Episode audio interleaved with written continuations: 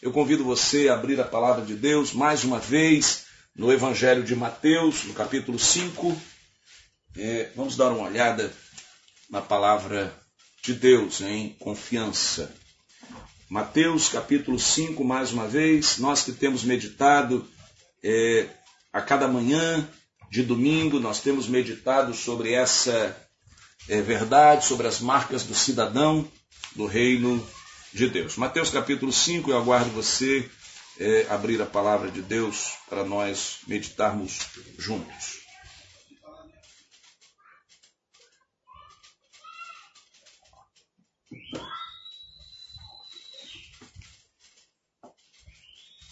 Amém e amém. Mateus capítulo 5. Dessa feita nós vamos olhar os versos 17 a 20. Nós ainda estamos no contexto do Sermão do Monte, ainda estamos ali pela fé, prostrados ante a autoridade do Senhor Jesus, com os corações abertos, as mentes prontas, disponíveis à voz do Senhor. Deus abençoe, irmã Maria Nilza, graça e paz de Jesus. Então, nesse ponto, Nessa manhã, trabalho em cima desse tema, Marcas do Cidadão do Reino de Deus, parte 10. Já estamos nessa parte 10, entendendo essa riqueza que Jesus nos ensina nessa série de Sermão do Monte. Se você perdeu alguma das mensagens anteriores, elas estão disponíveis aqui no é, Facebook. Também é, elas são disponibilizadas no grupo de WhatsApp da igreja. Se você ainda não participa desse grupo, para receber mensagens, deseja participar, mande uma mensagem para o WhatsApp da igreja 99568 3477 99568 3477 e também elas têm sido disponibilizadas é, no Spotify também em podcast. É, as mensagens também estão sendo disponibilizadas lá, ou seja, com o objetivo, se você tem sido abençoado, que você indique para outras pessoas a fim de que mais pessoas sejam abençoadas. Novamente, nós estamos diante da palavra de Deus e nos lembrando que Jesus se coloca, ele sobe ao monte e ali ele começa a trazer um conjunto de princípios de uma vida que vale a pena, de uma vida do cidadão do reino dos céus. Ou seja, eu e você entendemos que nós não pertencemos a esse mundo, nós não somos desse reino. O mundo jaz no maligno, o mundo é influenciado pelo reino das trevas, mas nós, para honra e glória do Senhor, por graça e misericórdia do Senhor, fazemos parte do reino dos céus. E como cidadãos do, do reino dos céus, devemos viver como tais. Devemos abraçar os princípios do reino dos céus e viver esses princípios eh, os ensinamentos de Jesus, clamarmos que o Senhor nos capacite a viver cada um deles. Afinal de contas, é o Senhor que gera em nós tanto querer como efetuar. Assim, não podemos simplesmente saber do que a palavra de Deus nos ensina e dizermos: olha, isso é muito complicado, isso é muito difícil, é impossível viver isso hoje. Isso não resolve a nossa questão. O que o Senhor deseja de nós é que nós estejamos como os discípulos estavam ali, a seus pés, aprendendo, absorvendo os seus ensinamentos, que ainda hoje nós estejamos a seus pés, clamando: Senhor, abençoa a minha vida, Senhor, me capacita a viver essa qualidade. Senhor, a minha família precisa de pessoas que vivam assim. Eu quero ser essa pessoa. Aonde eu trabalho precisa de pessoas que vivam dessa maneira. Eu quero ser essa pessoa. O mundo precisa de pessoas com essa qualidade de vida. Eu quero viver assim. Gera em mim o querer, gera em mim o efetuar. Capacita-me, dá-me essa unção, essa capacitação do teu espírito para que eu honre o teu nome. É dessa maneira que Jesus chega aqui nos versos 17 a 20, e eu quero fazer breves reflexões em cima de cada um dos versículos. Começo pelo verso 17, Mateus 5, verso 17. A palavra de Deus vai nos dizer, palavras de Jesus: Não pensem que vim abolir a lei ou os profetas. Não vim abolir, mas cumprir. Que palavra! Que palavra tremenda de Jesus. Eu creio que o primeiro ponto que nós podemos trazer como reflexão nessa manhã é que o cidadão do reino dos céus, eu e você, devemos assumir um compromisso com o cumprimento da lei de Deus. O cumprimento da lei de Deus. Se queremos viver como Jesus, se queremos imitar Jesus, se queremos que a vida de Jesus trans, é, é, é, é transpire em nós, precisamos ter esse compromisso. Ao longo dos séculos, as sociedades, cada vez mais secularizadas, não é isso que a gente vê, irmãos, nos nossos dias? Sociedades cada vez mais secularizadas. O que é uma sociedade secularizada? O que é o secularismo? É, é uma sociedade secularizada é uma sociedade que afirma que pode viver sem Deus. É uma sociedade que prega o viver sem Deus. E cada vez mais nós estamos vendo sociedades secularizadas.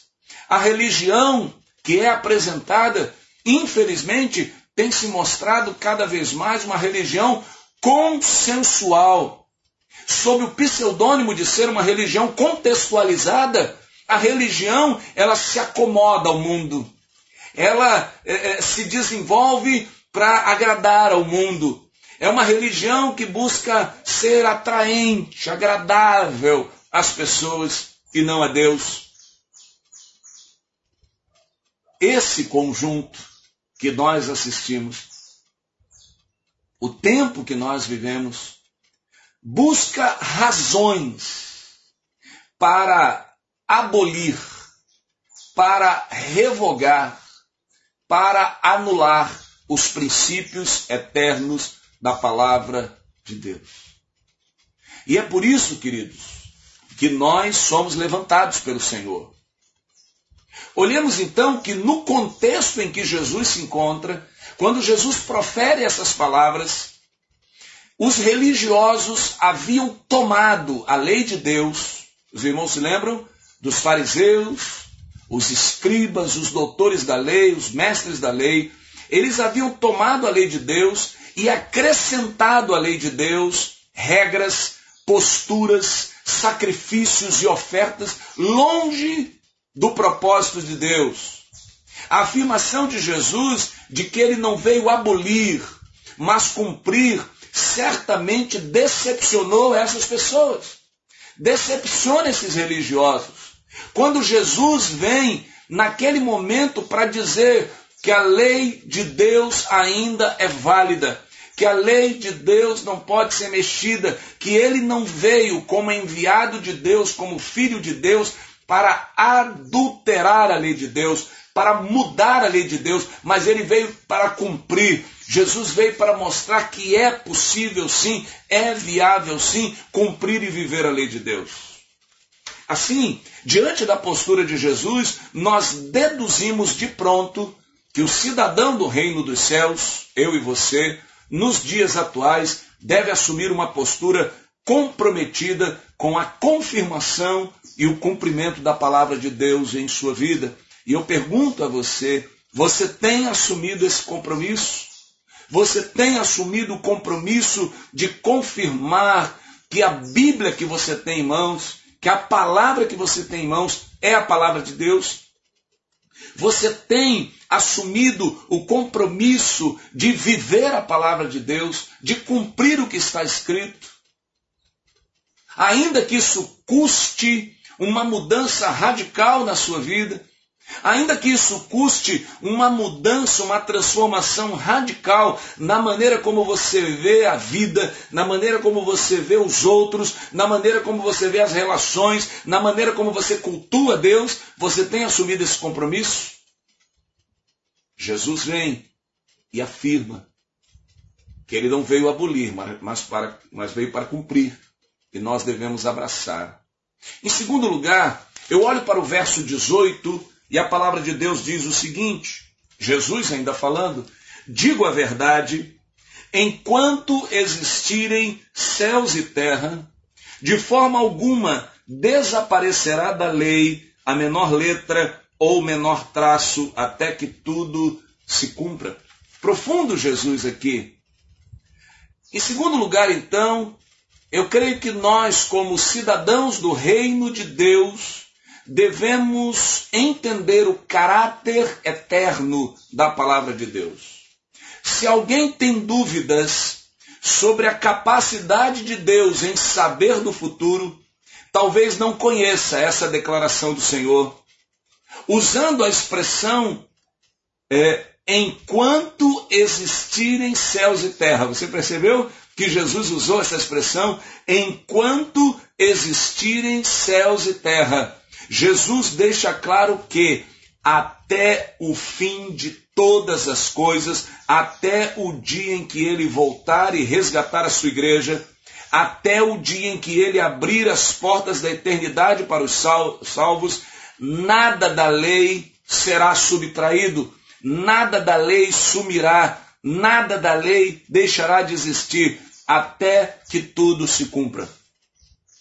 Jesus então anula qualquer possibilidade nossa de acharmos que a palavra de Deus precisa ser atualizada, modificada, modelada, é, adequada ao tempo presente. Jesus anula isso, porque Jesus diz até quando, é, enquanto os céus e a terra existirem, Jesus então deixa claro que Jesus, que Deus já previa todas as coisas e nos deu uma palavra que resiste a todo o desenrolar da história da humanidade. Em sendo assim, o cidadão do reino de Deus, eu e você, deve examinar e entender que a lei de Deus é composta de três tipos de verdades. É, a primeira é de verdades que já se cumpriram. Nós vemos na palavra de Deus muita coisa que já se cumpriu. Por exemplo, quando o profeta, quando o, o, o, evangelista Mateus escreve que Maria, uma virgem, deu à luz, ele vai dizer: tudo isso se cumpriu, é, é, é, tudo isso aconteceu para que se cumprisse o que fora dito pelo profeta tal. E ele vai apontando e ele vai dizendo que cada cena que acontece ali foi o cumprimento da palavra de Deus, para nos mostrar que a palavra de Deus é fiel, que ela se cumpre e há verdades na palavra de Deus que já se cumpriram. Isso nos dá a garantia que a palavra de Deus é verdadeira. Mas há uma segunda categoria de verdades na palavra de Deus, é o que está se cumprindo. É o que está se cumprindo. Veja, a palavra de Deus está cheia de menções acerca do amor que esfriaria. Filho contra pai, pai contra filho. O, o, a apostasia, o abandono das coisas de Deus, o virar as costas para Deus, o aumento da violência, a ciência crescente, tantas coisas. Queridos, a palavra de Deus nos mostra verdades que estão se cumprindo, então ela é atual, ela é verdadeira. Essa é a segunda categoria de verdades. Mas há uma terceira categoria. É daquilo que ainda vai acontecer. Ou seja, o mesmo Deus que zela pelo que se cumpriu, o mesmo Deus que zela por aquilo que está se cumprindo, é o mesmo Deus que zela por aquilo que há de se cumprir. Então nós sabemos que Jesus voltará e ele resgatará a sua igreja. Nós também sabemos, porque a palavra de Deus afirma, que as aflições desse tempo presente não podem se comparar com a glória que em nós é de ser revelada. Nós também vemos na palavra de Deus Jesus dizendo que Ele, quando nos receber na eternidade, enxugará dos nossos olhos toda lágrima e ali não vai haver sofrimento nem dor. Ou seja, o que prometeu é fiel, o que falou zela pelo cumprimento. Eu e você, então, como cidadãos do reino de Deus, precisamos reafirmar nos nossos dias que a palavra de Deus é a verdade, que a palavra de Deus se cumpre, que a palavra de Deus é real. Jamais a palavra de Deus contém algo que possa se desprezar, se possa revogar ou se descartar. Por isso que Jesus é tão detalhista ao ponto é, de dizer aqui que quando ele fala da menor letra ou do menor traço, ele chama a atenção para o fato que nenhum detalhe da palavra de Deus está ali por acaso, Nada que você tem em mãos na palavra de Deus está aí por um acidente, está aí por, está aí por um descuido, mas está aí com um propósito de Deus. Hoje mesmo nós somos abençoados na manhã de oração, na reflexão da irmã Cláudia, quando ela citou a geografia. Usou um dado geográfico, usou um mapa para nos mostrar acerca da verdade de Deus. Mostra-nos, ensina-nos que a palavra de Deus está recheada de propósitos de bênção para a nossa vida. Nada entrou na palavra de Deus sem que o Senhor autorizasse. Portanto, tudo que está escrito possui a chancela do nosso Deus. Mexer, alterar, adicionar, subtrair deve nos causar terror, deve estremecer a nossa vida.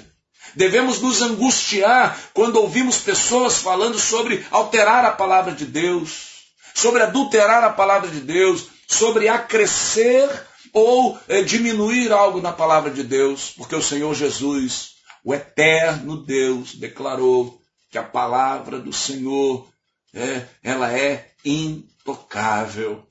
Não há nenhum detalhe ali que não seja cuidado pelo próprio Deus.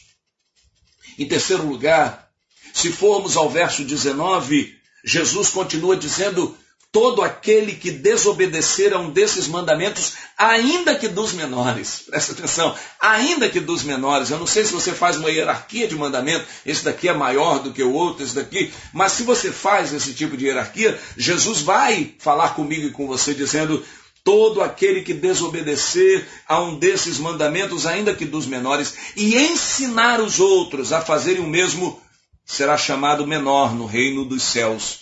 Mas todo aquele que praticar e ensinar esses mandamentos será chamado grande no reino dos céus.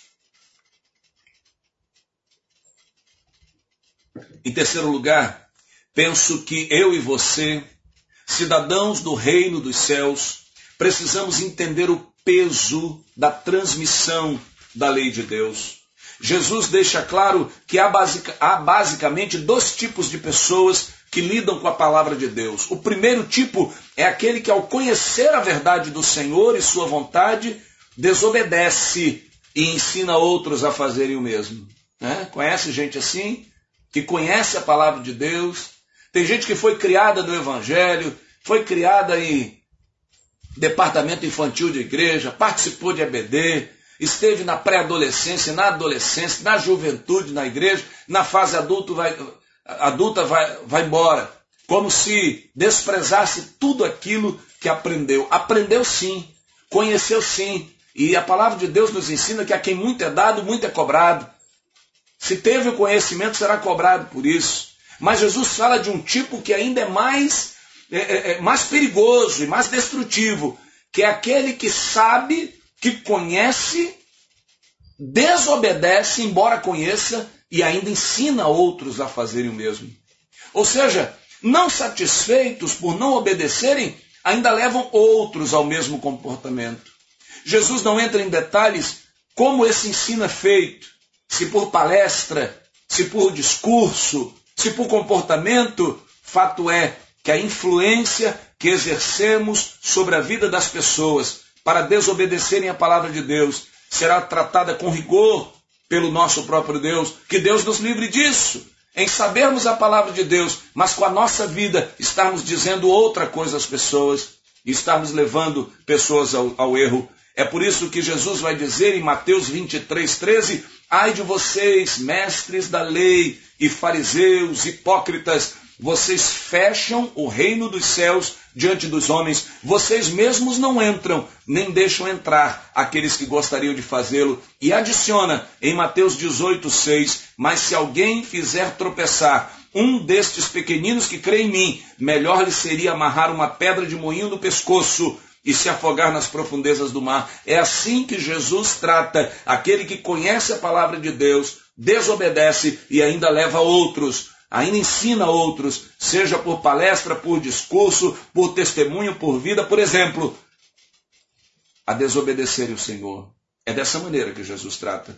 Mas o segundo tipo de pessoa é aquele que, ao conhecer a palavra de Deus, põe em prática os mandamentos e não somente faz isso, mas ensina os outros. esse será agradável ao Senhor, por isso será chamado de maior ou grande no reino de Deus. Assim, o cidadão do reino de Deus, eu e você, devemos ser zelosos com a maneira como, como estamos transmitindo a palavra de Deus. A gente costuma dizer, a melhor pregação é a vida. Olha lá no meu trabalho, eu não fico falando de versículos, mas eu procuro com a minha vida transmitir. Olha, eu, eu uso essa estratégia, eu uso esse caminho. Eu não sei qual estratégia, qual caminho, qual metodologia você usa para transmitir a verdade do Senhor.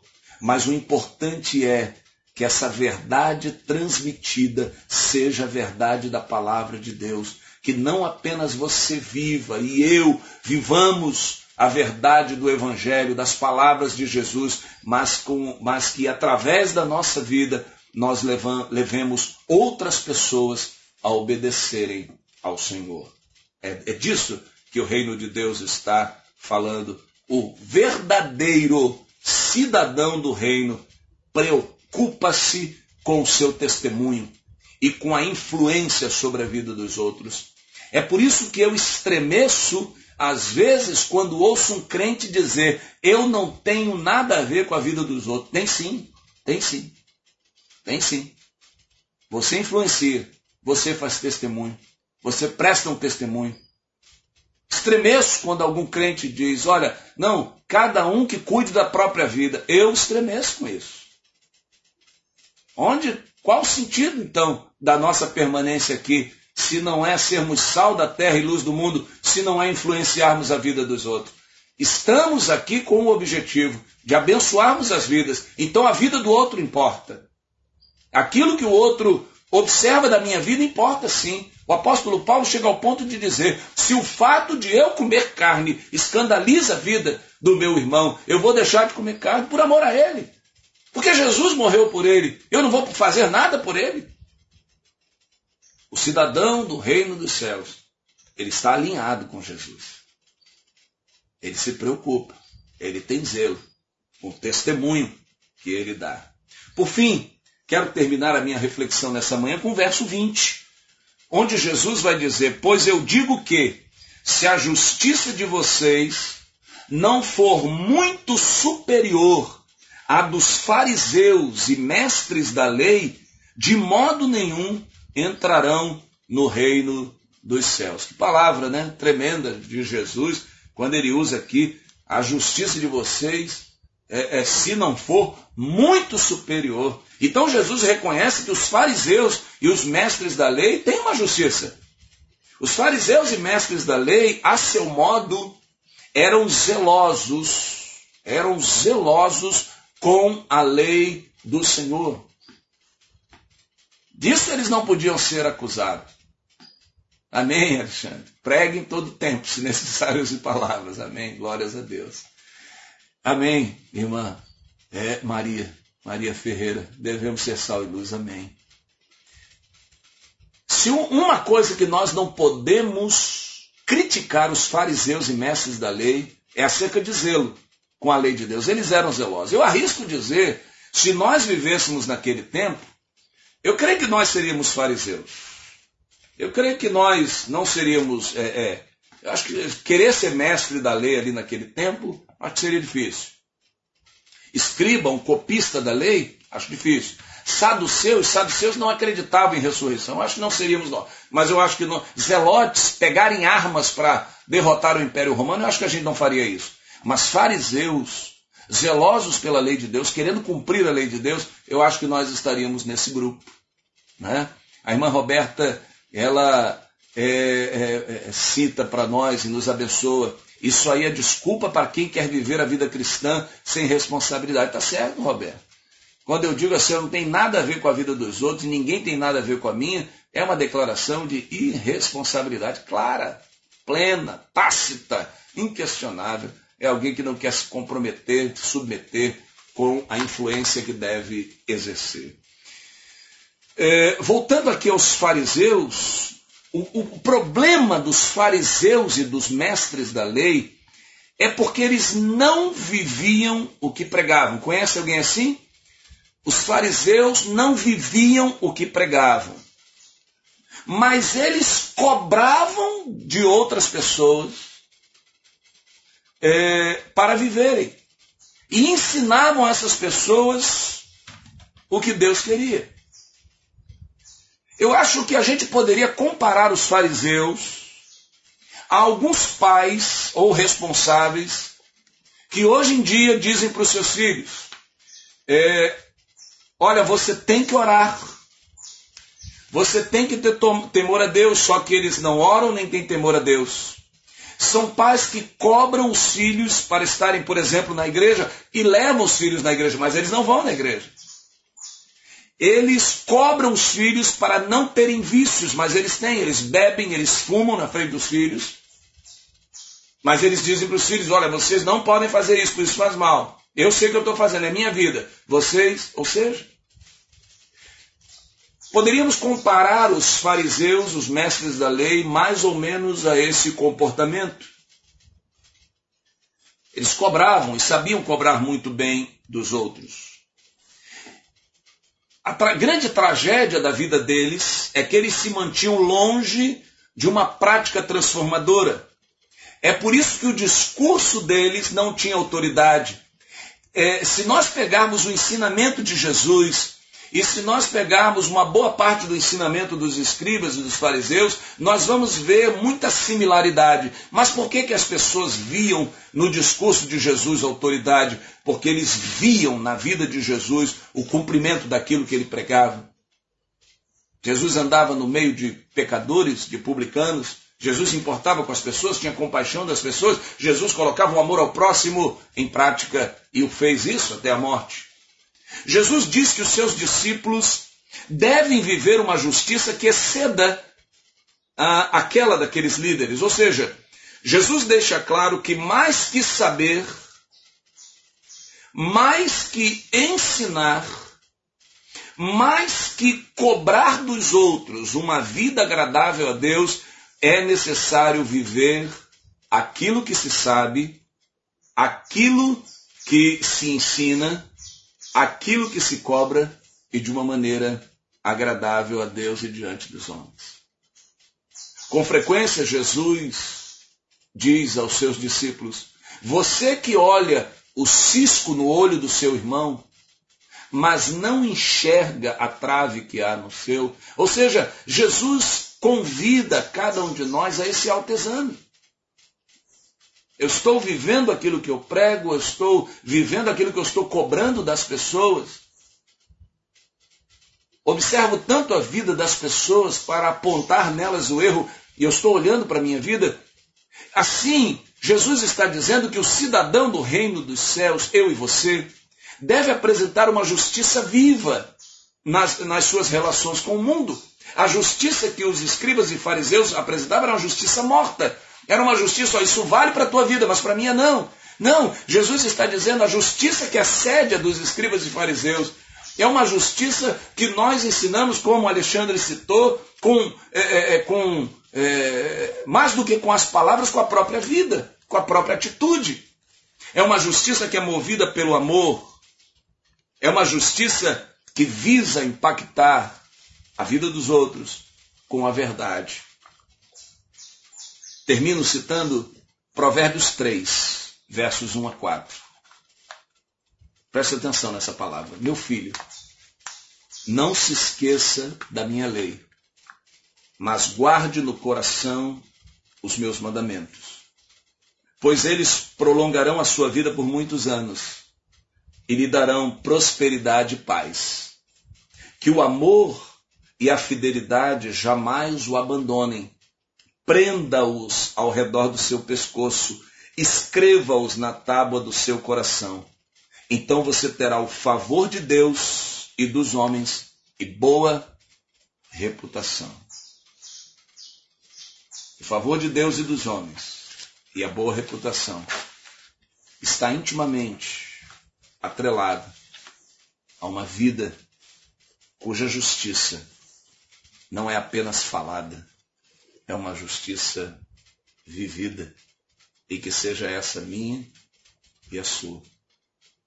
Que Deus tem misericórdia é, E a irmã Rosa está citando.